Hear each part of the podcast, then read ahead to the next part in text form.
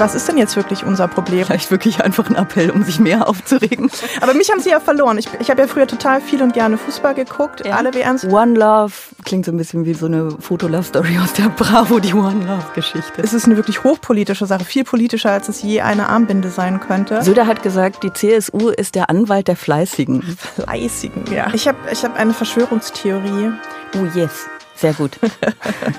Immer her damit. Ich bin auch mit einer Frau verheiratet. Ich kann gar keine Frauen hassen. Ich habe schon mal eine Frau von weitem gesehen und ich habe sie nicht getötet. Das hört sich ein bisschen lustig an, weil ich habe wahrscheinlich schon 10 Millionen Tweets geschrieben. Absurder Gedanke, ne? Einfach mal Rücksicht nehmen. Geh nicht rüber zu Mastodon. Ich bin jetzt auf beiden. Also meine Kolumne heißt ja Torten der Wahrheit. Hurra. Mhm. So,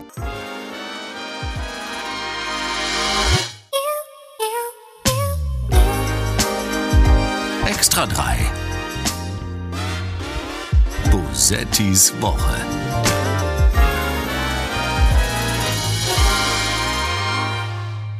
Today I feel uh, Qatari. Today I feel Arab. Today I feel African. Today I feel uh, gay. Today I feel disabled.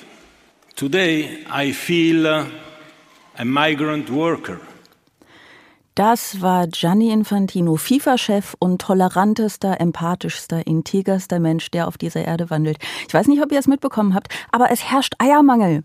Vielleicht ein ganz kleines bisschen bei dieser Fußball-WM, dazu kommen wir gleich noch, aber auch in England wegen der Vogelgrippe. Was nicht herrscht, ist Podcast-Mangel, ich glaube allgemein auf der Welt, aber auch hier. Äh, hier ist Bosettis Woche. Äh, zur Abwechslung mal euer äh, fröhlicher, gute Laune-Podcast von Extra 3. Mein Name ist Sarah Bosetti und alles, was diese Woche wichtig war, bespreche ich heute mit meiner Gästin, der Autorin, Kolumnistin und ich nenne es mal, sozialkritischen Konditorin Katja Berlin. Hi Katja. Hallo, das war ein schöner Titel, den klaue ich. ja, er war so ein bisschen, er war so ein bisschen zugewollt, ne? Aber irgendwie, als er einmal in meinem Kopf drin war, kam er dann nicht mehr raus und ich musste ihn aussprechen. Du heißt ähm, tatsächlich nicht Berlin mit Nachnamen, oder? Nee, heiße ich nicht, aber alles, was ich äh, mache, außerhalb sozusagen meines privaten Rahmens, äh, läuft unter Katja Berlin und ähm, das hat sich jetzt so etabliert, einfach mein Pseudonym. Okay. Äh, wie ist das gekommen? Und vor allem, warum gibt es kein von? Also warum heißt du nicht Katja von Berlin? Oder Katja aus Berlin? So wie Cindy aus Marzahn oder so, weißt du? Katja von Berlin. Es kam äh, durch Twitter. Ich habe ähm, alles, was ich bin, habe ich Twitter zu verdanken, unter anderem mein Name. schön, da kommen wir auch noch gleich drauf, aber was für ein schöner und was für ein trauriger Satz. Okay. Ähm, und zwar habe ich äh, 2008 angefangen, eigentlich so ein bisschen mit Humor zu arbeiten. In dem Falle war es aber auch noch sehr privat. Es ging um mein fürchterliches Arbeitsumfeld, mein, mein Büro. Mhm. Und äh, dafür habe ich dann 2008 einen Twitter-Account eingerichtet für mich und ich musste halt einfach mir einen Handle suchen und habe zwei Sekunden überlegt und äh, da, dann kam es zu Katja Berlin. So, das so ist, ist schön. Kurze ich Geschichte. Find, ja, das sind, das sind so die schönsten Künstlerinnennamen, ne, über die man überhaupt gar nicht nachgedacht hat. Ich weiß nicht mehr, wer das war. Irgendjemand hat mir auch mal erzählt, dass es, ähm, ich glaube, es war eine Sie, sie hat irgendwie einfach sich eine E-Mail-Adresse anlegen wollen und hat aus Versehen ähm, die E-Mail-Adresse so benannt, wie sie eigentlich das Passwort nehmen wollte. Ne? Und dann ist das Passwort, und so ist es dann entstanden. Ich weiß aber nicht mehr, wer das war. Aber das finde ich auch ganz schön, weil man dann auch so was ungewollt wahnsinnig Privates plötzlich in die Öffentlichkeit trägt. Also du hast so einen Passwortmanager und dann heißt du als Künstlerin CH4PRQ Fragezeichen. Ja, das ist doch, das ist doch vielleicht so von Elon Musk. Das ist genau, das, das ist die Zukunft. Das ist die Zukunft. Naja, du machst ähm, jede Woche die Torte der Wahrheit. Mhm. In der Zeit. Ähm, ich liebe sie sehr. Ähm, kannst du, ich, wie bekannt ist das? Kannst du das einschätzen? Also ich kannte die, ich kenne die schon seit einer Weile. Mhm. So, aber ich bin ja nicht unbedingt obwohl ehrlich gesagt, wenn ich was kenne, kennen es wahrscheinlich alle, ne? Aber ich muss meinen Job nicht mehr erklären. Also es hat sich total äh, gewandelt, weil so vor zehn Jahren habe ich ja angefangen, das so mit Büchern, also Infografiken zu machen. Ja. Und damals musste ich halt immer noch erklären, wenn ich gesagt habe, ich bin Autorin, dann hieß es, okay, was schreibst du? Und ich so, ja, ich schreibe nicht so richtig. und es wurde dann immer ein sehr langes Gespräch, äh, wo ich wahrscheinlich das auch nie so gut erklären konnte. Ähm, und mittlerweile äh, sagt, ich habe so eine Kolumne in der Zeit oder so und dann, ach, welche denn? Und dann sage ich heute, ja, ah, finde ich super, kenne ah, ich. und zwar cool. wirklich flächendeckend. Also das ist mir sehr angenehm, nicht weil ich denke, ich will unbedingt berühmt werden, sondern ich muss nicht mehr meinen Job erklären und das ist sehr hilfreich. Ja. Das verstehe ich. Äh, du könntest natürlich auch einfach in solchen Gesprächen lügen, was die Alternative. Das mache ich auch manchmal. Ja? Du könntest ja. auch einfach sagen, ich bin Grundschullehrerin. Genau, da fragen die nicht mehr weiter. Oder ja. ähm, Altenpflegerin zum Beispiel, da fragt niemand irgendwie. Ja, das, äh, das kann ich mir tatsächlich vorstellen, weil Leute sich gerade mit diesem Thema ja auch gar nicht so gerne auseinandersetzen. Ne? Genau. Also genau. was fragt man dann, was einem Menschen, der äh, sich von diesem ganzen Pflegebereich abgrenzen möchte, nicht unangenehm wäre? Ne? Irgendwie. Mhm. Ähm, deswegen obwohl das ja völliger Unsinn ist. Ne? Also ich kenne auch eine Altenpflegerin, die tatsächlich sehr gerne von ihrem Beruf erzählt. Ähm, und ich habe manchmal auch, denke ich, irgendwie so, es ist ich, ich bin, gehöre ja auch zu den Menschen wie alle anderen auch, die das vielleicht so ein bisschen ausblenden wollen manchmal, ne, wie es ist, alt zu werden, wie es ist, gepflegt werden zu müssen. Ähm, und ich finde das aber total gut. Und da ist, da gibt es so einen großen Wärmeanteil in mhm. diesem Beruf. Ne? Mhm. Also abgesehen von der desaströsen, von den, von den Bedingungen, aber eigentlich ne, im Impuls, dass es eigentlich schade ist, dass die Leute da nicht nachfragen. Weil ne? die auch viel mehr zu erzählen haben. Ich habe ja gar nichts zu erzählen. Ja. Ich sage, ich lese und dann denke ich nach.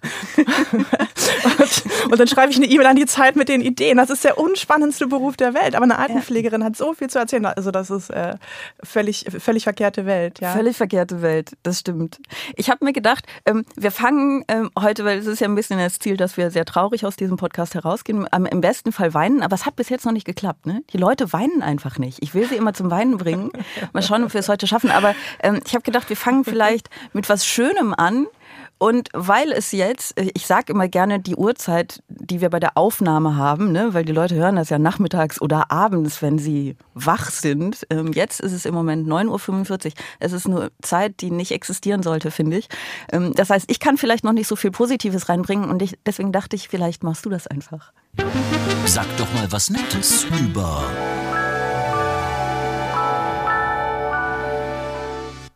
Dieses Gesetz wird weiter den Namen Bürgergeldgesetz tragen. Hartz IV Update, das ja missverständlich als äh, Bürgergeld bezeichnet wird. Früher mal Arbeitslosenhilfe hieß, dann Arbeitslosengeld 2, dann Hartz IV und jetzt äh, meinetwegen äh, Bürgergeld. Missverständlich als äh, Bürgergeld bezeichnet wird. Sag doch mal was Nettes über, also nicht Herrn Merz oder Herrn Dobrindt, die wir da gerade gehört haben, aber sag doch mal was Nettes über das Bürgergeld. Mmh. Sehr, sehr schwer. Also ich, ich habe äh, lange überlegt, ob mir was Gutes einfällt, weil ich will ja nicht immer nur meckern. Und mhm. dann muss ich sagen, na gut, sie haben sich jetzt mal schnell geeinigt, damit es jetzt noch irgendwie im Januar über die ähm, Bühne geht. Aber ansonsten fällt mir da nicht so viel ein. Das ist schön. Das ist schön. Ich, das, was ich Positives über das Bürgergeld zu sagen habe, ist, dass es jetzt existieren wird. Schön. Ähm, äh, trifft das für dich allgemein auf das Bürgergeld zu oder nur auf den Kompromiss? Also man muss vielleicht äh, kurz dazu sagen, aber das haben, glaube ich, wahrscheinlich auch alle mitbekommen. Es gibt jetzt einen Kompromiss. Also die CDU hat ja das Bürgergeld so, wie es eigentlich äh, von der Ampel gedacht war, vor anderthalb Wochen vorerst gestoppt. Die haben das im Bundes, Bundesrat blockiert. Jetzt gibt es einen Kompromiss. Ähm, das Schonvermögen wurde von 60.000 auf 40.000 Euro herabgesetzt. Die Kosten für die Wohnung sollen jetzt schon nach einem statt nach zwei Jahren überprüft, überprüft werden. Und äh, die Vertrauenszeit fällt weg. Das ist das, womit sich die Union, glaube ich, am meisten brüstet.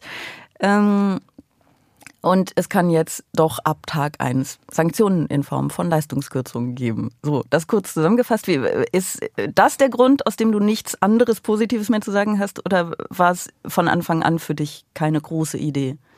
Ähm, naja, sagen wir mal so, wir sind ja jetzt ein bisschen bescheidener geworden mit unseren politischen Zielen und Träumen. Und wir sind ja auch in einer Demokratie, in der Kompromisse ausgehandelt werden müssen. Soweit, so klar. Aber die, die eigentliche Idee, dass wir jetzt wegkommen von der Bestrafung und von diesem Bild des arbeitslosen, alkoholkranken Menschen, der einfach ja, zu faul ist, um irgendwie sich aufzuraffen, die ist ja jetzt einfach nochmal richtig uns wieder begegnet. Und das eigentliche Ziel war es ja wohl, ähm, dass wir davon wegkommen, dass wir sagen, äh, wir, wir müssen auf Augenhöhe äh, mit Leuten ohne Arbeit äh, sprechen und dieses, dieses Sanktionieren und dieses Bestrafen, das führt zu nichts, äh, so kommen wir nicht weiter und es trifft auch die Falschen.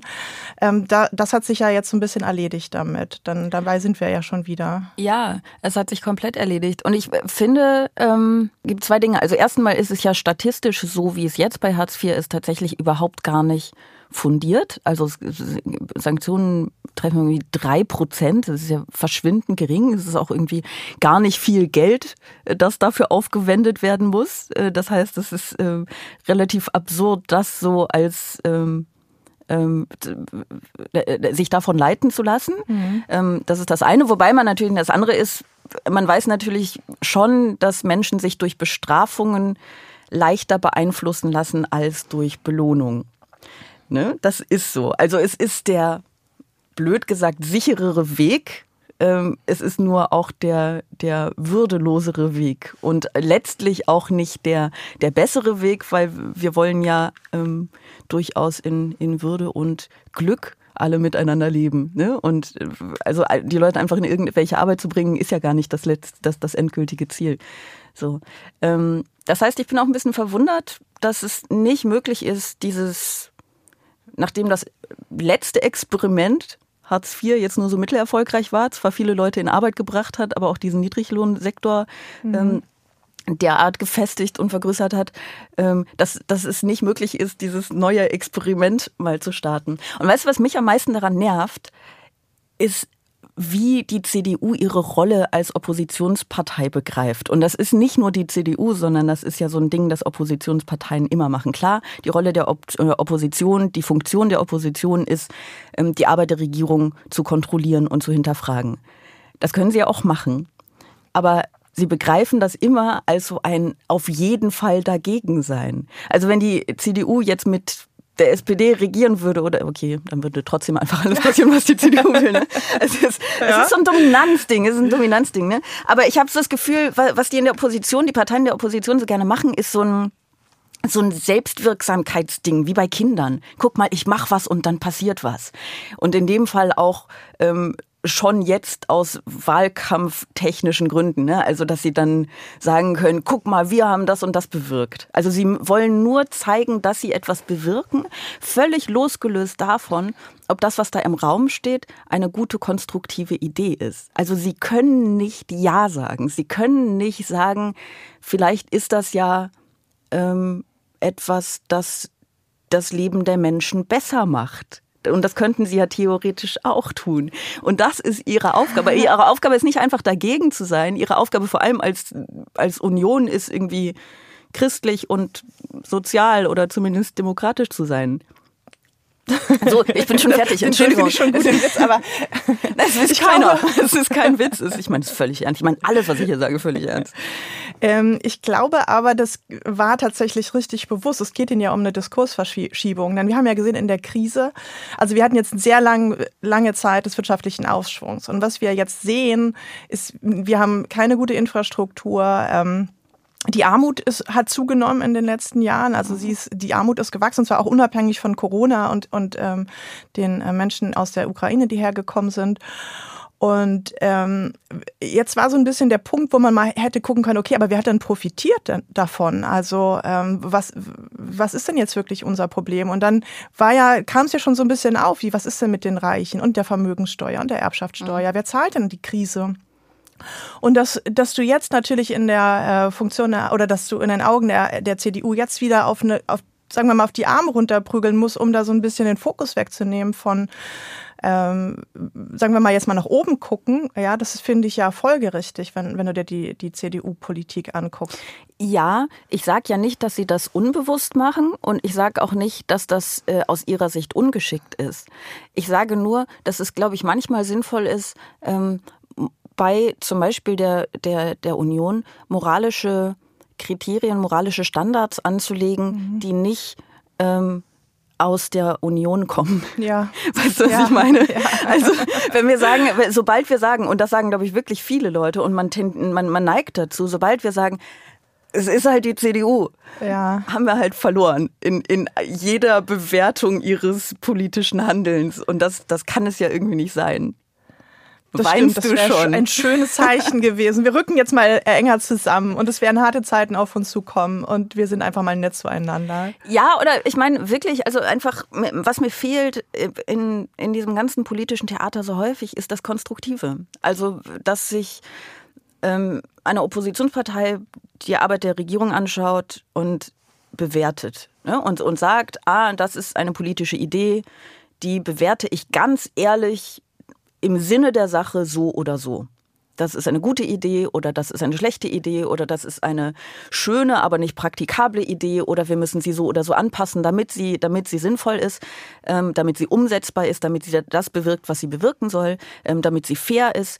Und wenn das möglich wäre, wenn man irgendwann mal auf dieser elenden Sachebene, auf die wir nie kommen, diskutieren würde politisch, äh, dann, dann könnte man das tun. Aber da kommt man ja gar nicht hin. Ja. Weil der erste Gedanke, jetzt unterstelle ich der CDU was, das aber ganz ehrlich einfach auch wahr ist, ne? Ähm, der, der erste Gedanke, ah, Bürgergeld, okay, wie können wir das instrumentalisieren, um unser Profil zu schärfen, um, ähm, um uns als Oppositionspartei irgendwie durchzusetzen. Also man, man sieht ja auch, wie sie darauf reagiert hat, ne? Also auf diesen Erfolg. Sie hat irgendwie sich selbst, die, ich glaube, Söder hat gesagt, die CSU ist der Anwalt der Fleißigen. Fleißigen, ja. Was wunderschön ist ähm, von der Union. Aber ähm, und sie haben gesagt, was sie immer sagen, die Opposition wirkt. Ne? Das ist ja, es ist übrigens ja auch so ein AfD, sehr, sehr beliebter Spruch bei der AfD. Die AfD wirkt. Also das, womit sie sich brüsten, ist, dass sie etwas bewirken. Völlig egal, was sie bewirken. So, und das ähm, ist schade. ich finde es ein bisschen, ich finde es ein bisschen schade. Ja, ich habe ähm, jetzt tatsächlich ich möchte zu einem Thema kommen, wovon ich glaube, es wurde vielleicht diese Woche fast schon genug diskutiert, aber ich glaube, wir kommen nicht drum herum, es auch nochmal zu diskutieren. Cringe der Woche. Wir wollen für unser Land auftreten und wir brauchen natürlich und wir wollen dieses Ziel auch gemeinsam mit unseren Fans erreichen. Und äh, versetzen Sie sich mal in so eine Lage eines Spielers. Wir haben dieses Thema vor einem Jahr schon sehr, äh, sehr ernst angegangen. Wir haben uns mit den Menschenrechtsorganisationen unterhalten, wir haben uns mit Betroffenen unterhalten, ein Symposium gemacht, eine Million für Nepal-Hilfe gespendet äh, und dann noch weiterhin eben diese Binde. Und die wurde jetzt unterbunden. Und letztendlich kriegen die Spieler immer wieder Kritik ab. Und das tut natürlich an der einen oder anderen Stelle weh, weil man natürlich dann auch denkt, wann ist es mal genug äh, und wann kann ich eben jetzt auch endlich mich auf die WM konzentrieren. Wann ist es denn genug? Also worum es geht, ist klar. Ne? Es geht um diese One Love-Geschichte die tatsächlich klingt so ein bisschen wie so eine Fotolove-Story aus der Bravo, die One Love-Geschichte. Es geht darum, sollen äh, Nationalspieler, äh, welche Binde sollen sie tragen? Sollen sie eine tragen? Sind sie moralisch verpflichtet? Ja oder nein? Was sagst du?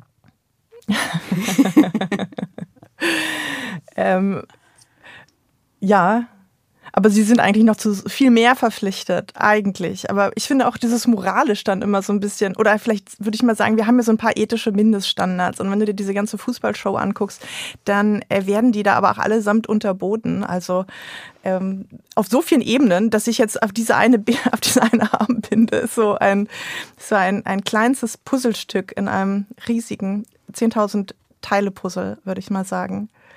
Ja, es, es, ist halt eins, das ähm, das die Öffentlichkeit emotionalisiert hat. Ne? Deswegen wird darüber jetzt so viel gesprochen, aber so ist es ja meist. Man, man spricht ja selten über, äh, über alle 10.000 Puzzleteile, sondern es ist ja meist eins. Ne? Das heißt, du sagst ja. Ich finde schon, ja. Also wir haben jetzt gerade so viele mutige äh, Menschen, so viele mutige Frauen gesehen im Iran, die irgendwie mhm. gegen gegen Systeme aufbegehren und jetzt irgendwie diese Fußballer da rauszunehmen und sagen, oh, sie haben, jetzt haben sie schon so viel Kritik eingesteckt, jetzt lass sie doch mal in Ruhe Fußball spielen. Das ähm, ist schön, oder? Auch dieses, auch dieses, wann, wann ist es denn mal gut? Weißt ja. du, an wen mich das erinnert hat? Das ist jetzt vielleicht wirklich ein ganz, ich bin mir unsicher, ob es ein unfairer Vergleich ist. Vielleicht auch nicht. Ich muss noch darüber nachdenken. Ich sage ihn erstmal. Es hat mich ein bisschen an Finn Kliman erinnert. Ja, stimmt. Weil der hat doch dieses, der hat doch dieses Video gemacht, irgendwie, wo er dann, ne, er war ja ganz reumütig nach dieser Maskengeschichte und dann hat er irgendwie, ähm, dann hat er so ein Video gemacht, wo, dass er beginnt, glaube ich, mit den Worten, ja, es ist doch jetzt auch mal gut was sehr lustig ist, ne? weil er ja tatsächlich sich sehr, sehr schlecht verhalten hat und gar nicht derjenige ist, der entscheidet, wann es gut ist. Ähm, und ähm, Herr Bierhoff stellt hier gerade zumindest die Frage, wann ist es denn mal gut? Im Grunde, wann ist es denn mal gut? Wann können wir einfach Fußball spielen? Und das finde ich ganz lustig. Was ich übrigens auch, ich weiß nicht, ob du diesen Auftritt von Robert Habeck bei Lanz gesehen hast. Nee. Das Besondere ist doch, dass diese Fußball-Weltmeisterschaft anders als andere Fußball-Weltmeisterschaften politisch ist. Und dann fragt man sich natürlich auch, wie würde man in der Situation agieren. Mhm. Nochmal, ich kann da nicht für andere sprechen, aber Ihrer Debatte folgend würde ich sagen, liegt auf der Hand, was mhm. nahe liegt. Es liegt auf der Hand, was nahe liegt. Das ist erstmal ganz schön. er, ist, er, ist, gefragt worden, ähm, ob er ob er es gemacht hätte und äh, er hat gesagt, er würde es drauf ankommen lassen. Ähm, ich finde aber, ich möchte, ich möchte ihm mal widersprechen. Er sagt, diese äh, WM ist im Gegensatz zu anderen ähm, Weltmeisterschaften politisch. Und natürlich ist sie politisch, aber warum waren andere das denn nicht? Also ich glaube, dass dieses es ist ja äh, mit der Geschichte Katars ist ja eine sehr lange Geschichte und die WM ist ja nur ein wiederum ein Puzzlestück bei bei Katars Ziel irgendwie geopolitische Interessen zu sichern. Und ja. wenn du dir mal diese ganze Geschichte durchliest und anguckst dann dann ist es eine ist es eine wirklich hochpolitische Sache viel politischer als es je eine Armbinde sein könnte. Aber natürlich hast du recht das äh, war in anderen Fällen auch so. Vielleicht war es aber nicht so offensichtlich wie jetzt bei Katar. Ich glaube ähm, ja du hast recht. Jetzt ist einfach der der politische Bezug zum Turnier selber äh, sehr, sehr präsent. Das war in der Vergangenheit natürlich auch so. Also ganz viele Leute, die jetzt wenig Lust haben, sich über die WM in Katar aufzuregen, sagen, ja, warum habt ihr euch nicht über die WM in Russland aufgeregt? Es ist natürlich einerseits ist da ein Punkt. Ne? Mhm. Andererseits äh, ist es nicht unbedingt ein Grund, sich weniger aufzuregen, sondern vielleicht wirklich einfach ein Appell, um sich mehr aufzuregen. Und die Leute haben sich da ja auch schon aufgeregt. Die Leute haben sich da auch schon aufgeregt. Ich habe aber das Gefühl, dass es weniger groß war mhm. als, als jetzt. Das, das habe ich schon auch so wahrgenommen. Aber ähm, also was mich immer so ein bisschen wundert, ist, dass Leute überhaupt der Meinung sind, Sport sei unpolitisch, dann speziell auch eine Weltmeisterschaft, was ja ein komplett absurder Gedanke ist, ehrlich gesagt, weil da verschiedene Staaten gegeneinander antreten, alle ihre Nationalflaggen schwenken, äh, schwenken und ihre Nationalhymnen singen, außer sind, sie sind die iranische äh, Nationalmannschaft, die hoffentlich nicht heuchlerisch, sondern bekehrt sich zu den äh, Protesten in ihrem Land äh, bekannt hat. Ähm, und dann sagen sie, dann sagen Leute sowas wie, ja, wir wollen doch nur Fußball spielen. Lasst mhm. uns doch jetzt einfach mhm. Fußball spielen. Und dann denke ich, ja, dann macht das doch. Aber macht das doch nicht auf dieser gigantisch großen Bühne, weil jede Bühne ist politisch. Und wenn du das tust, auf einer großen Bühne in Katar, dann ist alles, was du auf dieser Bühne tust oder nicht tust, politisch. Also auch die Entscheidung, sich nicht zu äußern, die Entscheidung, keine Nichtstellung zu beziehen, ähm, die Entscheidung, diese Armbinde nicht zu tragen, ist ja eine politische Aussage. Vor allem, wenn sie äh, verboten wurde. Ne? Und ich meine, auch, auch wenn nicht, also auch wenn es nicht im Raum gestanden hätte. Die Tatsache, dass wir jetzt über die Wehwehchen der Nationalelf reden, anstatt über die Frauen im Iran oder die Frauen in Afghanistan, die irgendwie langsam komplett aus dem öffentlichen Leben verschwinden, ist eine Aussage. Wir reden jetzt über die Nationalelf, weil uns das einfach gerade mehr interessiert als die wahnsinnig schrecklichen Schicksale dieser Frauen. Damit sagen wir auch was aus. Das ja? stimmt. Aber sie, ja, also sie wollen ja nicht, dass wir über sie reden. Das ist ja, es reicht ja jetzt, Sarah. Also jetzt bitte. Aber mich haben sie ja verloren. Ich, ich habe ja früher total viel und gerne Fußball geguckt, ja. alle WMs. Und es ist auch nicht so, dass ich sage, ich boykottiere das jetzt, sondern ich sage, ich habe kein Interesse mehr daran. Und das fing aber auch schon vorher an. Das war jetzt tatsächlich Katar nicht der Auslöser, aber dieses ganze Fußballsystem hat mich als Fan verloren. Mhm, kann ich nachvollziehen. Also ich war, ich war nie groß drin. Äh, vielleicht kann ich es deswegen so. nein, nein, aber es ist so, wenn es dir doch, wenn es dir um den Sport geht ähm, und es aber auf diese wahnsinnig korrupte, bisschen eklige Art, äh, ehrlich gesagt, warum ein bisschen, ne, auf diese eklige mhm. Art inszeniert wird, wie kannst du denn den Sport noch genießen? Ja, da musst du dann dritte Regionalliga gucken oder so vielleicht. Das, das Ja, wobei das dann eventuell ja auch ein bisschen auf die Qualität der Unterhaltung geht. Ne? Also Ja. in dem Moment, in dem, ich kenne mich jetzt nicht so aus, aber dritte Regionalliga, die spielen nicht ganz so gut, oder? Ich weiß es ja nicht. Ach, naja, wir sind uns ein bisschen erschreckend einig, was das Thema angeht. Ne? Möchtest du nicht noch irgendeine schlimme These raushauen, sowas wie Sport ist unpolitisch, lass die Jungs einfach Fußball spielen. Jetzt ist aber auch mal genug. Jetzt, eh, genau, Armen. jetzt ist auch mal genug. Sie haben jetzt wirklich alles getan. Sie haben eine Million Euro gespendet. Wie viel ist das denn? Wahrscheinlich so ein halber Werbespot für die oder so, ne? Ich, Wahrscheinlich noch kenn- nicht mal. Ich weiß es nicht, aber Das es sind so ist auf jeden Dimensionen, in denen ich mich nicht mehr auskenne, aber. und sie haben es ja auch zusammen, ne? Also es war so, ja alle? Ich, Wirklich? Ich glaube schon. Ich, nee, das weiß ich nicht. Das weiß ich nicht, aber ich habe das da gerade so rausgehört aus dem, was er gesagt hat. Und dann wäre das ja jetzt auch, glaube ich, nicht mal, also es wäre auf jeden Fall kein Monatsgehalt oder so. Nee, also wenn Sie jetzt sagen würden, alles, was wir durch dieses Turnier verdienen, spenden wir, das wäre doch noch vielleicht irgendwie. Da können Sie gut Fußball spielen und sagen, wir sind unpolitisch, aber wir profitieren davon nicht. Ja, ich kann dieses Argument, dass das Leute sind, die äh, ihr Leben lang irgendwie schon trainiert wurden und darauf und, und trainiert haben und dafür gekämpft haben, so weit nach oben zu kommen und dass sie das natürlich auch nicht riskieren wollen. Ich kann das ja irgendwie nachvollziehen, aber ich finde es immer so ein bisschen schwierig, dass über diese erwachsenen, reichen, mächtigen Männer gesprochen wird, wie über unmündige Kinder. Also ich finde es tatsächlich eine Beleidigung für diese Männer, dass über die gesprochen wird, als seien sie der Ball und nicht Spieler. Ja, als wären, wären sie einfach nur, als sei das System korrupt und ach, was sollen sie machen, was sollen sie machen? Aber sie haben sich, sie sind so viele Jahre in diesem System sehr, sehr erfolgreich geworden.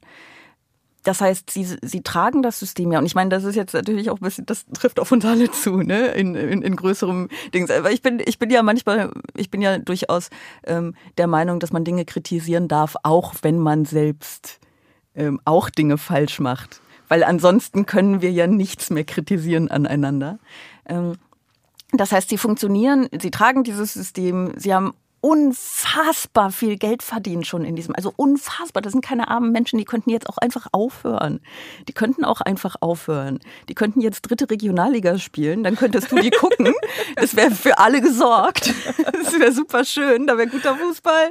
Keine, und sie hätten einfach genug Geld für immer. Ähm, Und die könnten das einfach machen. Und irgendwie an irgendeinem Punkt musst du doch so ein bisschen denken, ja, wenn ich Teil dieses Systems bin und, und dann da jetzt in diesen Stadien spiele, irgendwas musst du doch damit machen.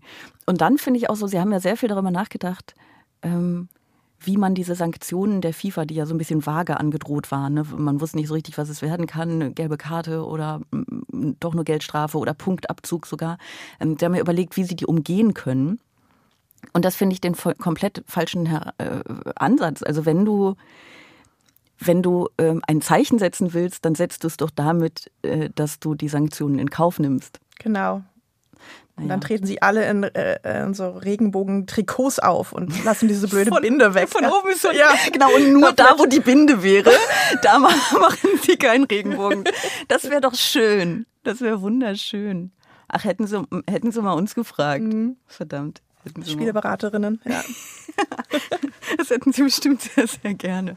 Äh, Ich habe schon, ähm, ich habe mich schon öffentlich dazu geäußert und dann kamen so ähm, so Kommentare wie, jetzt will eine Frau, die noch nie gegen einen Ball getreten hat, uns was über Fußball erzählen. Was sehr lustig ist, weil ich habe durchaus schon mal gegen, ich habe auch schon mal daneben getreten, muss ich zugeben, aber ich habe auch schon mal gegen einen Ball getreten. Aber das ist ja auch völlig unerheblich für die moralische Bewertung von, von also ich will ja nicht das Spiel kommentieren, obwohl ich versprechen kann, es wäre sehr, sehr lustig, wenn ich so ein Fußballspiel kommentieren würde. ich würde Dinge zitieren. Ist das Gras schön grün? Oh, oh, ich glaube, das solltest du nicht unterschätzen. Ich habe jetzt auch wieder neulich auf Twitter gesehen, hat dann ein Claudia Neumann ein Spiel kommentiert und der Hass, den die sie bekommt. Oh, Die ich übrigens würde, eine One Love Binde getragen hat. Nee, eine Regenbogenbinde sogar. Ne? aber sie bekommt das immer egal, nur Ich weil sie weiß. eine Frau ist und diese Spiele kommentiert. Also ich glaube, Ja, dieser das- Mut, der ist auch nicht zu unterschätzen. Das glaube ich auch. Das glaube ich auch. Was ich, ähm, ich habe das auch gesehen, dass äh, sie mal wieder ganz viel Hass abbekommen hat. Äh, was ich ganz interessant finde, ist, dass die Leute ähm, die Art ihres Hasses weiterentwickeln und jetzt äh, gerne dazu schreiben, ich finde die nicht furchtbar, weil sie eine Frau ist, sondern weil sie furchtbar ist. Ja, das habe ich auch gesehen. Ich bin ja, ich bin ja keine, kein Frauenhasser, aber. Ja, ja, genau. Das hat gar nichts damit zu tun. Die Elende, ne, so. Ich bin auch mit einer Frau verheiratet. Ich kann gar keine Frauen hassen. Ich habe schon mal eine Frau von weitem gesehen und ich habe sie nicht getötet. Ja, ja, ähm, das, das, ist, das, ist ein, das ist ein Drama. Naja, hey, wo wir übrigens bei Twitter-Diskussionen sind. Liegen geblieben. Lass uns über Twitter reden. Ich, ich, möchte so gern mit dir über Twitter reden, weil äh, die letzten Wochen, ich möchte jetzt mal meine Gäste der letzten Woche ein bisschen beleidigen, ne? aber mit denen konntest du nicht über Twitter reden, weil die überhaupt nicht Twitter-affin sind. Ja. Ne? Die waren so ein bisschen so, ähm, nein, die sind ganz toll, ne? alle die, die letztes Mal, ganz, ganz toll. Also wirklich, ich, ich, ich mag sie sehr, aber sie waren so ein bisschen so, ähm, sie hatten halt einfach nicht viel damit zu tun. Und ich glaube, Twitter ist so, wenn du da nicht drin bist, dann äh, bist du halt nicht drin und dann siehst du es schon irgendwie auch als das, was es ist von außen, nämlich eine Plattform, auf der eine ganz kleine Minderheit der Gesellschaft nur sehr viel diskutiert und auch alle gerne mal so ein bisschen abdrehen. Ähm, aber ich habe so das Gefühl, ähm, dass man dann die Bedeutung des Ganzen eventuell nicht sieht. Also auch so die Bedeutung nicht nur um Quatsch zu machen, um Hass zu verbreiten, sondern auch für Leute, die um ihre Sichtbarkeit kämpfen zum Beispiel. Ähm, weil, was, du bist im, in diesem Twitter-Ding komplett drin, oder? Du hast gerade am Anfang gesagt, alles, was du bist, verdankst du Twitter. Twitter ist deine Mutter, einfach. Gib's zu. Ähm, was heißt, ich bin da komplett drin? Nee, ich glaube tatsächlich, ich nutze das vor allem als Informationsmedium und ähm, weniger als, also das hört sich ein bisschen lustig an, weil ich habe wahrscheinlich schon 10 Millionen Tweets geschrieben oder so, aber es ist nicht so, dass ich jetzt irgendwie ähm, äh, sagen würde, alles, was ich denke, spüre, fühle, ja, ist nur noch irgendwie von Twitter abhängig oder so. Ich finde, es ist ein super Tool. Was man dann daraus macht, ist vielleicht irgendwie noch eine, eine persönliche Sache. Aber was du gerade gesagt hast, finde ich Twitter extrem wichtig, um über Sachen zu lernen oder über, um über Sachen informiert zu werden. Es wird halt immer so als so eine Selbstdarstellerblase irgendwie so ein bisschen äh, abgetan, aber das ist es nicht. Also ich glaube, für mich ist Twitter mit das wichtigste Informationsmedium. Was lustig ist, weil du auf Twitter natürlich, ähm, wenn du jetzt äh, über, über Themen an sich etwas erfahren möchtest, dann erfährst du auf Twitter ja vor allem die Meinung darüber. Ne? Also die, die Informationen an sich, die bekomme ich zumindest doch noch mehr über klassischen Journalismus, aber häufig komme ich von Twitter genau. dann auf den ne? auf diese Links, ne? Also du wirst da genau. hingeführt, ja. Ja. Ähm, aber ich finde das, ich finde das interessant, was du sagst. Es ist doch, äh, Christian Drosten hat doch irgendwie nach Monaten mal wieder ein Interview gegeben, in dem er einfach nur äh, völlig unaufgeregte, kluge, kluge Dinge sagt und Twitter ist wieder explodiert. Aber das meine ich gar nicht. Er sagt nur an irgendeiner Stelle, er hat sich komplett aus diesem Online-Leben zurückgezogen ähm, und hat irgendwie eine Zeitung abonniert und er genießt diesen journalistischen Filter sehr. Das kann ich irgendwie nachvollziehen. Aber ich, mir würde tatsächlich das, was auf Twitter passiert, auch fehlen, nämlich das Ungefilterte. Nämlich das, was ähm, dann eventuell auch erst im zweiten oder dritten Schritt Einzug erhält in den klassischen Journalismus. Also so ganz viele Diskussionen, die man, die sonst einfach nicht geführt werden würden. So ganz viele Stimmen von marginalisierten Menschen auch, die dann manchmal in der Masse so groß werden, dass man überhaupt erst, also ich muss so ein bisschen an diese, an den Tod der Queen denken, mhm. ne, wo die erste Reaktion war, oh, die Queen, oh nein, was sie alle, alle für, was, was für eine Rolle sie in unser aller Leben gespielt hat, was ich persönlich jetzt auch gar nicht so sehr fühle, außer dass sie halt sehr, sehr lange da war, ne, irgendwie, aber der klassische Journalismus war nach meinem Empfinden erstmal komplett voll mit Trauer um die Queen und zwar erstaunlich voll. Und auf Twitter kamen dann die Stimmen, ne? gerade der People of Color, die irgendwie diese ganze ähm, Kolonialismusgeschichte überhaupt erst zum Thema gemacht haben ne? und ganz vielen, bei ganz vielen Menschen eben auch das Bewusstsein dafür geschärft haben, bei mir auch. Und sowas würde sonst ohne Twitter möglicherweise einfach nicht passieren. Und als Reaktion darauf kamen dann nämlich doch noch ein paar kritische Artikel. Ich glaube auch, dass das, äh, dass das eine wichtige Funktion ist von Twitter, nämlich dieses Sammeln von anderen Stimmen. Denn ähm, das ist viel diverser als vielleicht so der klassische Journalismus und mhm. ähm, auch viel ja internationaler. Also ich finde Twitter extrem wichtig und deswegen bleibe ich auch da. Gehe nicht rüber zu Mastodon. Ich bin jetzt auf beiden. Ich bin ja, ich mache das, was jetzt viele machen. Ich bin auf beiden. Ähm, ich finde Mastodon tatsächlich als äh, Projekt aber auch interessant. Mhm. Ähm, ich hätte es aber ohne das wir nennen es mal vorerst Schwanken von Twitter, mal gucken, was daraus noch wird, ähm, hätte ich es vielleicht auch nie kennengelernt. Ne? Mhm. Aber ähm, ich bin jetzt auf beiden. Ich habe auch gedacht, ich kann von Twitter so leicht auch nicht äh, runter, weil eins meiner Hauptthemen ja gar nicht die Themen an sich sind, sondern wie wir darüber diskutieren als genau. Gesellschaft. Und dann kannst du zumindest im Moment nicht, nicht auf Twitter sein. Das funktioniert nicht, weil du es dann eben zum Teil einfach gar nicht mitbekommst. Ähm, das, das ist mein, also das ist einer meiner Gründe, warum ich da auf jeden Fall vorerst noch bleiben werde. Ich, also was, was ich mich so ein bisschen frage, ist, warum tut Elon Musk das, was er tut? Was, was glaubst du? Tut er das aus Unfähigkeit oder aus Berechnung? Und wenn aus Berechnung, warum? Ich habe ich hab eine Verschwörungstheorie. Oh, yes. Sehr gut. Immer her damit. Und ich habe keine Ahnung. Ich, ich, ich hau die jetzt mal so in den Raum ja, und gut. sag aber, wir diskutieren mal darüber, über diese Verschwörungstheorie. Ähm, also ich glaube, dass Twitter auch ein extremes Demokratisierungstool sein kann. Und wie mhm. wir ja gerade auch gesagt haben, dass marginalisierte äh, Leute da äh, irgendwie sich zusammenfinden und die, und die Stimme erheben. Und zwar fernab von diesem ganzen Hass und Hate und Hetze und so. Ähm, und Elon Musk als reichster Mann der Welt, ist das eigentlich immer noch seit dem Kauf? Das weiß ich. Das weiß ich nicht. Es hängt vielleicht ein bisschen davon ab, äh, wie, wie man Twitter beziffert im ja. Moment. Das, das kann ich nicht sagen. Wir beide sind noch drauf, also ganz wertlos ist es nicht. ich weiß nicht, ob das wertsteigernd oder wertmindernd ist, aber ja. ähm, hat er ein Interesse äh, äh, an der absoluten Demokratieförderung äh, der Welt und er hat ja das gekauft mit katarischem und saudischem Geld. Mhm. Ähm, ist es wirklich jetzt sein Ziel, Twitter zu retten? Oder ist sein Ziel, und das ist meine Verschwörungstheorie, nämlich äh, Twitter nicht zu retten? Du meinst, und er möchte die Plattform zerstören? Ja, vielleicht, ja. Hm. Ja, das ähm, ist der Verschwörungspodcast von Extra 3. Herzlich willkommen.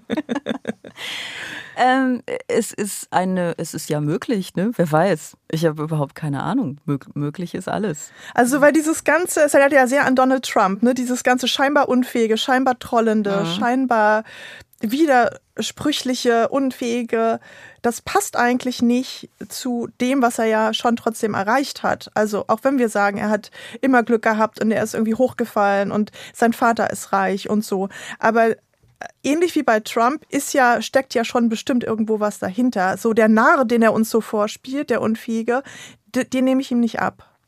Ja, ähm, ich habe mich auch über den Narr gewundert. Also ohne jetzt mich unbedingt dieser Verschwörungstheorie anschließen zu wollen, aber ich habe mich auch gewundert bei all den äh, Erfolgen, die er vorzuweisen hat und auch der ähm, ja durchaus in großen Maßen vorhandenen Intelligenz, die er sein eigen nennt, ähm, dass er plötzlich sich so so verhält, wie er sich verhält. Ich habe ein bisschen das Gefühl, dass das vielleicht auch damit zu tun hat, dass er äh, plötzlich mit Menschen zu tun hat. Ne? Also das ist ja was komplett anderes, als ähm, irgendwelche Raketen zu bauen, so die äh, sich vielleicht eher, die sich eher berechnen lassen als Menschen. Ähm, und dass er vielleicht gar nicht so gut darin ist, die Sympathien von Menschen zu halten. Ähm, da, das wäre jetzt meine Verschwörungstheorie.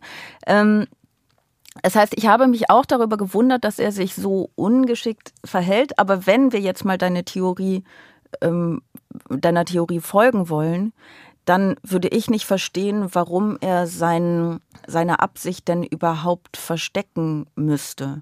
Also jetzt, wo er Twitter gekauft hat, könnte er doch einem Comic-Bösewicht gleich Har, Har, Har rufen und sagen und den Stecker ziehen. Genau. Das könnte er ja machen, weil er ist ja anders als Donald Trump gar nicht auf die Demokratie angewiesen. Ne? Also er muss ja zum Beispiel nicht gewählt werden, sondern ähm, er hat ja einfach all dieses Geld und kann damit ja äh, dann ganz offensichtlich doch ein bisschen machen, was er möchte. Das heißt, er hätte, könnte ja jetzt auch einfach sagen, und jetzt zerstöre ich Twitter. Das war schon immer mein Ziel, so. Und würde er dann noch Fördergelder für Tesla bekommen? Ja, das ist vielleicht, ist er gar nicht so losgelöst von, von anderen Mächten in dieser Welt, wie, wie ich ihn gerade darstellen wollte. das ist ja auch cool. Und er sagt, ich spiele jetzt dritte Regionalliga, ich habe alles erreicht. ja, ich glaube, ganz ehrlich, wenn Elon Musk dritte Regionalliga spielen würde, dann würde ich es vielleicht auch gucken. Ich würde es dann vielleicht auch gucken. Ich weiß es nicht. Ich muss aber auch sagen, dass ich Twitter, ähm, wenn es jetzt wirklich ähm, komplett zugrunde geht, sehr nachtrauern würde. Und ich möchte wirklich auch nochmal die, Be die Bedeutung dieser Plattform betonen, zugleich aber auch kritisch. Ne? Also es ist vielleicht ja auch gar nicht so gut, dass wir für die Demokratie eine Plattform so wichtig haben werden lassen, die zwar vorher nicht in den Händen eines ich will jetzt nicht sagen wahnsinnigen Milliardärs, aber eines äh, äh, lustigen Milliardärs oder sich lustig findenden Milliardärs ähm, war, aber ja immer noch in den Händen von Menschen, die erstmal äh, auf Profit aus waren. Ähm, aber so ist es jetzt. Mhm. Und es ist so ein bisschen, als würdest du, ja, es ist so ein bisschen so, als würdest du einfach einen, einen großen Stein auf einen ähm, Marktplatz werfen, auf dem gerade diskutiert oder auf ein Forum, ne, wo, wo eben gerade diskutiert wurde. Ähm, und der, der Ort ist im schlimmsten Fall bald weg. Ich weiß nur nicht, also ich finde das, ich finde das nicht schön, ich finde das nicht gut, aber ich glaube, die Menschen haben die Neigung, äh, sich an anderen Orten wiederzufinden oder? Um ein bisschen Hoffnung hier reinzubringen. Das hoffe ich, aber äh, ich, ich überlege dann halt, wo. Also ich finde, machst du doch noch nicht so richtig nutzerinnenfreundlich. Mhm. Äh, ich ich finde, Instagram ist ja die wahrscheinlich schlechteste Plattform dafür. Und ich habe ja. hab festgestellt, wir sind jetzt auch alle ähm, so verzweifelt auf der Suche nach einem neuen Ort, aber was überhaupt niemals mehr ins Gespräch gebracht wurde, war Facebook zum Beispiel. Nee, da will niemand mehr zurück. StudiVZ wurde, in, äh, wurde, wurde reingebracht, aber Facebook nicht. Hat doch niemand ja, Teletext oder so. Ja, aber Facebook ist, funktioniert ja auch nicht so. Also Twitter ist schon einfach die Plattform, auf der du dich über Themen zusammenfindest. Und ähm, natürlich gibt es da ganz viele Menschen mit ganz großer Reichweite und wann immer die irgendwas, irgendwas schreiben, kriegen das sowieso ganz viele Leute mit. Aber erstmal über diese ganzen Hashtags und so kriegst du über Themen findest, findest du zueinander. Und die anderen Plattformen funktionieren so nicht. Das, das ist schon so. Ich finde Mastodon tatsächlich auch noch, noch nicht wie Twitter, aber es kann sich ja auch noch entwickeln. Und da gehen schon wirklich sehr, sehr viele Leute hin im Moment. Worauf ich so ein bisschen warte, sind die Medien dass die Medien da sind. Also ich habe die Taz entdeckt, aber die ganzen anderen Zeitspiegel, SZ und so, die habe ich da noch nicht entdeckt und das finde ich eigentlich so ein bisschen schade. Aber die Frage ist ja, wer moderiert denn da? Und ich glaube, als Frau im Internet ähm, wirst du auch schon mal die Erfahrung gemacht haben, es ist vielleicht gar nicht so schlecht, wenn es irgendeine Art von Moderation gibt. Oh, die gibt es aber, ne? Das aber ist nur dezentral. Das? das? sind jeweils die Betreiber und Betreiberinnen dieser Instanzen. Aber wer sind die? Ich kenne sie nicht. Und können die wechseln? Und kann dieser Server einfach zugemacht werden? Nee, also es ist tatsächlich habe ich tatsächlich wenig Ahnung und noch nicht so ein richtig großes Sicherheitsgefühl. Ja, das ist das Problem. Man muss da, man muss sich da, glaube ich, ein bisschen rein äh, rein informieren. Ähm, mhm. ich muss das auch noch mehr tun, als ich das bis jetzt getan habe. Aber es ist dezentral und all diese Instanzen, die du wählen kannst, ähm, die werden moderiert. Das heißt, du kannst, es ist sogar besser als Twitter. Du kannst dir nämlich eine aussuchen, die quasi die Community-Richtlinien hat, die dir passen was ja erstmal ganz gut ist. Und du kannst auch, wenn dir eine Instanz nicht gefällt, kannst du mit deinem Account wechseln. Das heißt, du musst nicht bei der bleiben. Wir wollen das aber jetzt auch nicht das ist ja richtig Arbeit. Das ist ein bisschen, ja, vielleicht ist es ein bisschen Arbeit. Wir wollen das aber auch gar nicht. Ich wollte jetzt nicht hier Mastodon-Werbung machen. Ich wollte nur sagen, das ist im Moment, glaube ich, tatsächlich noch die nächstliegende ähm, Alternative. Also vielleicht äh, ist es nicht so schlecht, das zu probieren, aber ähm, ja. So, ähm, es gibt eine Diskussion, die gerade auf Twitter läuft, ähm, die überhaupt gar nichts damit zu tun hat, aber das ist genau so eine Diskussion, die manchmal geführt wird auf Twitter und die man sonst nicht mitbekommen würde, weil sie natürlich auch nicht wirklich ähm, eine es ist die Frage, ob sie gesamtgesellschaftliche Relevanz hat. Ich weiß es nicht. Es läuft gerade so eine Diskussion auf Twitter über die Frage, ob ähm, Männer, die auf Straßen zufällig hinter Frauen laufen, Ne? Hast du das mitbekommen? Mhm. Ob die die Straßenseite wechseln sollten oder nicht. Und ich finde das, ähm, also ich finde, die Frage ist interessant. Ich finde aber vor allem, wie die Diskussion läuft, mal wieder sehr interessant. Aber erstmal, was sagst du, ja oder nein? Dass es äh, situationsabhängig ist. Aber okay. also was Männer nicht machen sollten, ist irgendwie unreflektiert sehr in sehr dichtem Abstand an Frauen im Dunkeln vorbeizufahren, sondern sie sollten sich das ähm, bewusst machen was es für die andere Seite bedeutet. Ja, also es ist die, die Situation, die gemeint ist, ist tatsächlich in einer auf einer einsamen Straße, am liebsten im Dunkeln, also in Situationen, in denen sich eine Frau äh, bedroht fühlen kann. Ähm, und ja, ehrlich gesagt, dann, wenn ein fremder Mann hinter ihr läuft, nicht selten auch bedroht fühlt, mhm. ähm, äh, haben, die, haben Männer dann eine, ähm, eine Verantwortung, ja oder nein? Also ich würde halt sagen, es kommt auch so ein bisschen, also hängt von diesem Abstand ab und so weiter. Und guckt die ja, Frau, klar. gucken sich mal an. Also ich finde das ganz schwer pauschal äh, zu sagen, aber ich finde, da sieht man eigentlich ein total gutes, äh, oder wie wichtig äh, Twitter ist und auch, das ja, MeToo war ja auch ein Twitter-Ereignis ja. im Grunde, mm, dass wir einfach auch mal ein bisschen von der, von der anderen Seite lernen und äh, im besten Falle auch Männer mal lernen, wie ist es denn für eine Frau, äh, irgendwie im Dunkeln nach Hause zu laufen und hinter ihr läuft ein Mann. Und wenn er sagt, ja, aber ich habe jetzt 500 Meter Abstand, dann würde ich auch sagen, ist okay. Aber wenn er jetzt das gilt 10 dann Meter, ja auch nicht. 5 Meter, so, dann, ja. ja. 500 Meter gilt ja auch nicht mehr als, als Dann denkt man drüber ja, nach. Ja, ja, genau. Ich fand das irgendwie, es hat eine Frau geschrieben, Leute, ne, Männer könnt ihr nicht bitte einfach die Straßenseite wechseln. So, auch wenn ihr ganz lieb seid, glaube ich euch alles, aber in der Situation, ne? Und dann kamen durchaus auch ähm, gute Kommentare. Also das muss man ja auch mal irgendwie sagen, dass es erstens Zustimmung gab und zweitens auch Männer, die gesagt haben, oh, darüber habe ich nie nachgedacht. Vielen Dank für den Hinweis, guter Punkt. So, ne, es bewirkt auch was Gutes. Aber es kam auch diese Männer, die dann so sagen, ähm, ja, aber wenn du jetzt statt Männer ähm, Männer mit äh, Ausländer geschrieben hättest oder Männer mit Migrationshintergrund, wär, dann wäre es dann wär's wieder nicht okay oder was. Aber hier die, die ganzen Ausländer, die darf man nie. Und das ist ähm, natürlich irgendwie ein, ein bescheuerter Kommentar. Zugleich stimmt es natürlich, dass es eine Form von Generalverdacht ist. Aber ich glaube, in Situationen, in denen eine in den meisten Fällen körperlicher schwächere Person sich ganz offensichtlich bedroht fühlen kann, kann man ja auch einfach mal Rücksicht nehmen absurder Gedanke, ne? Einfach mal Rücksicht nehmen. Naja, sagen wir mal so, es ist, es ist natürlich auch wieder, dass man denkt, okay, die meiste Gewalt wird halt nicht auf der Straße von Fremden ausgeübt, sondern vom Partner oder Ex-Partner zu Hause. Ja. ja. Ähm, und ähm, das haben wir, glaube ich, auch alle über Twitter gelernt mittlerweile. Ähm, aber ich glaube, es geht da eher um so eine Sensibilisierung und die anzunehmen, fällt einigen Männern schwer. Sie sagen dann, jetzt haben wir doch genug über uns geredet, wir wurden schon so viel äh, kritisiert, wir wollen einfach nur Fußball spielen. ja, genau. In der dritten Liga. ja. ähm, aber ja, not all men. Es gibt einige Männer, die sagen, oh ja, stimmt, da habe ich mir noch nie Gedanken drüber gemacht, das ähm, wende ich jetzt mal an. Ja, es ist ja auch in den allermeisten Fällen so, dass das einfach nur Männer sind, die auch gerade nach Hause gehen. Das ist natürlich auch so. Aber das ist ja auch nicht, ähm, der Grund dafür ist ja nicht, dass man glaubt, dass dieser Mann jetzt einem was Böses will, sondern dass es möglich ist, in der Situation, in der man komplett ungeschützt ist und eine Person, die vermutlich körperlich stärker ist als man selbst, an, eben angreifen könnte. Und du, du weißt es ja auch, also das ist auch so ein Ding, das irgendwie alle Frauen wissen und wirklich erstaunlich wenige Männer, ähm, wie man so also wie du als Frau so nach Hause gehst mhm. am Abend, ne? worüber du dir Gedanken machst, was für Routen du nimmst, was für Routen du nicht nimmst. Ruf mich an, wenn du zu Hause angekommen bist. Ein genau. ganz klassischer Spruch unter Freundinnen. Ja, oder auch ich, was, was ich schon häufig gerne gemacht habe, ist mit Telefon am Ohr tatsächlich telefonierend nach Hause zu gehen damit. Ne? Also äh, schon so ein bisschen als Außenwirkung irgendwie merkwürdigerweise, wo, wobei das vielleicht gar nicht helfen würde. Und eben auch, damit die Leute es einfach mitkriegen würden. Ne? Und wenn dann jemand hinter dir läuft, dann hast du Angst. Das ist so. Und dann reagierst du darauf, zum Beispiel, indem du ich weiß nicht, dein Pfefferspray festhältst oder dein, ja, es ist ja auch nicht so, als würden alle Frauen unbewaffnet nach Hause gehen. Das hat alles seine Gründe und es ist komplett, also ja, ich, wir machen einfach mal ein bisschen Twitter-Lob heute, ne? Ich ja, finde, das ja. kann man machen, solche, solche Dinge. Oder auch ähm, vor, ich weiß nicht, ob das vor einer Woche war, vor ein paar Tagen, irgendwann gab es äh, eine Diskussion über die Größe von Tampons.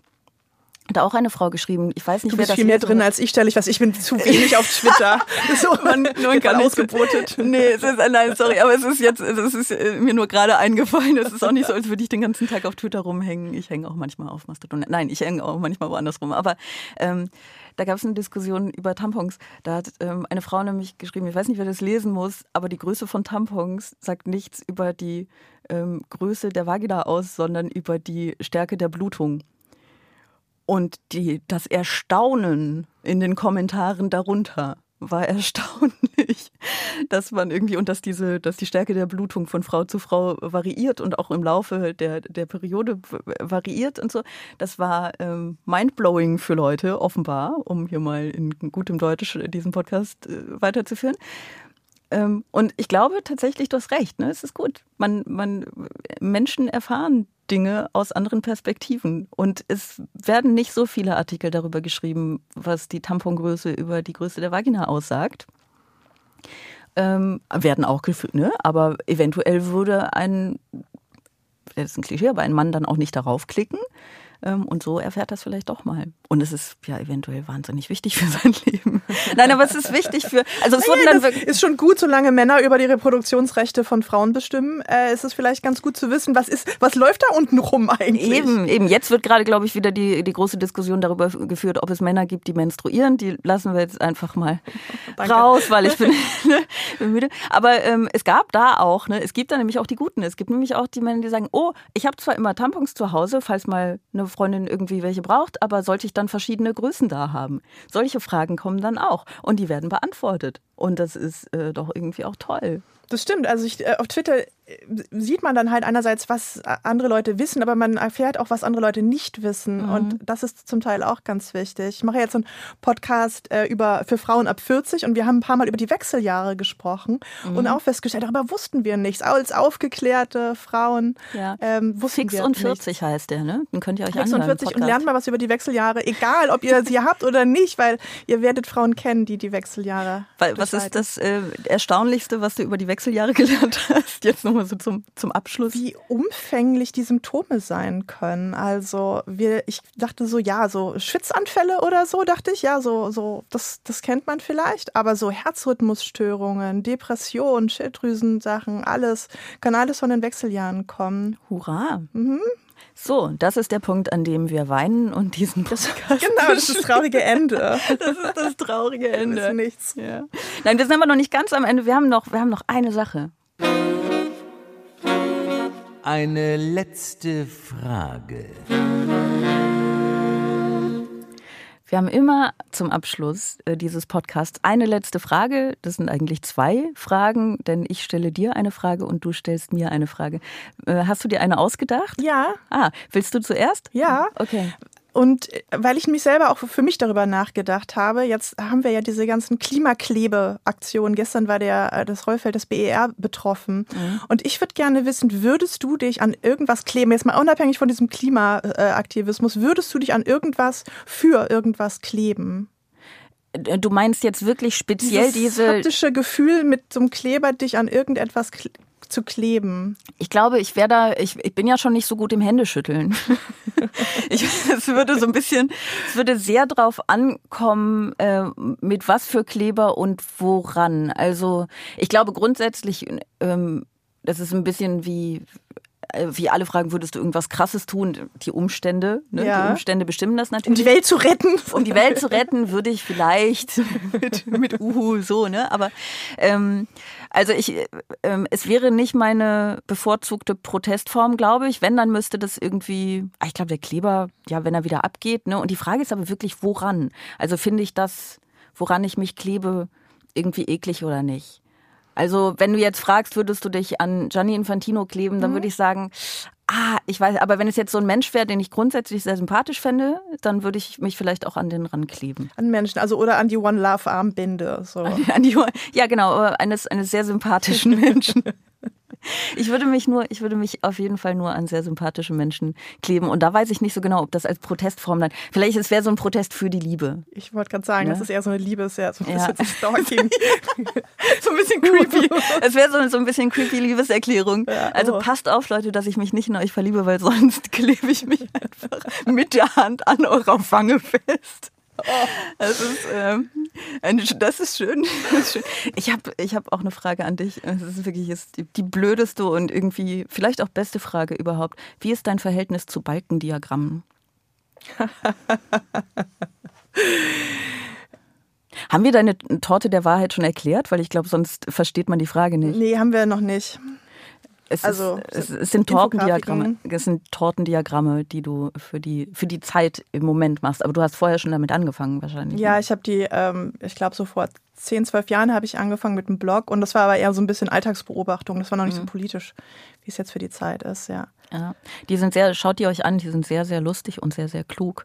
Ähm, ja, ähm, Balkendiagramme. Was Oh, macht das mit dir?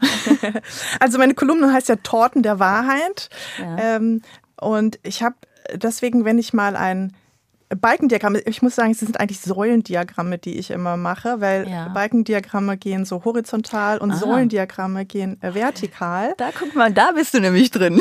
Und ähm, die diese äh, anderen Diagramme, die ich mache, sind eigentlich auch Kreisdiagramme und nicht Tortendiagramme. Also wenn wir in die mathematische Feinheiten gehen, ja, dann sind das alles Falschbezeichnungen. Aber Ja. ähm, wenn ich mal so ein Balkendiagramm mache, also ein Säulendiagramm, also äh, kein Tortendiagramm, dann habe ich immer drunter Kommentare von Männern, die sagen, es ist aber kein Tortendiagramm. Es ist ein Balkendiagramm, dann sage ich immer, nein, es ist ein Säulendiagramm. Schön. dann wird, dann wird zurück, dann wird Women's Plane. Ja, sehr gut. Also das ist mein Verhalten, mein Verhältnis dazu ist ähm, tatsächlich äh, legitime, legitime Darstellungsform für Wahlergebnisse zum Beispiel oder für Mhm. satirische Infografiken. Ansonsten halte ich ja nicht so viel für, von Infografiken.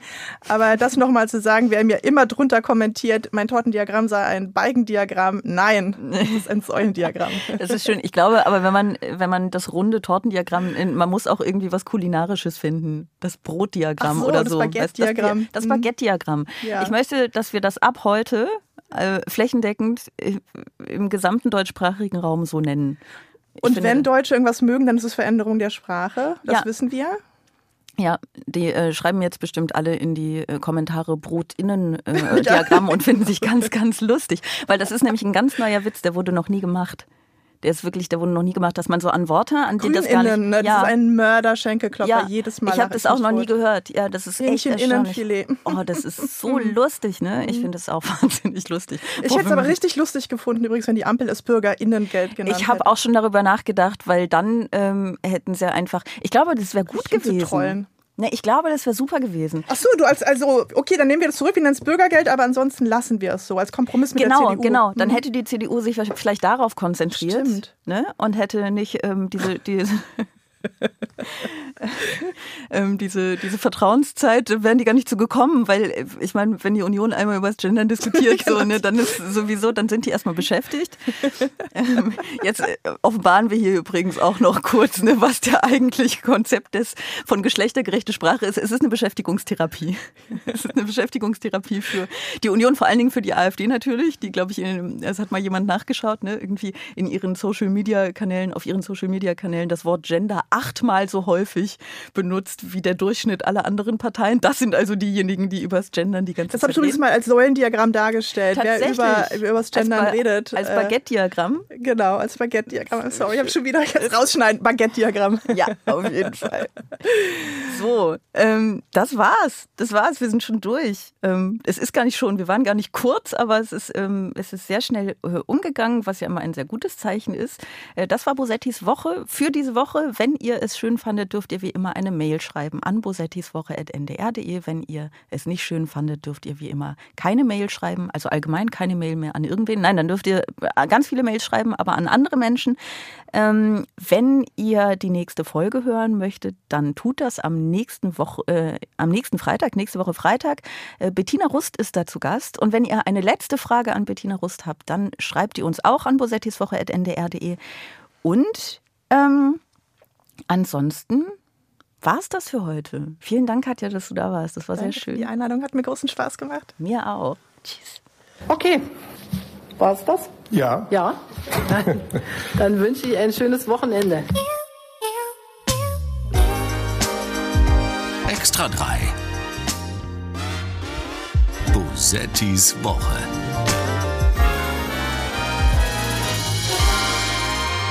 Ein Podcast vom NDR, immer freitags nachmittags.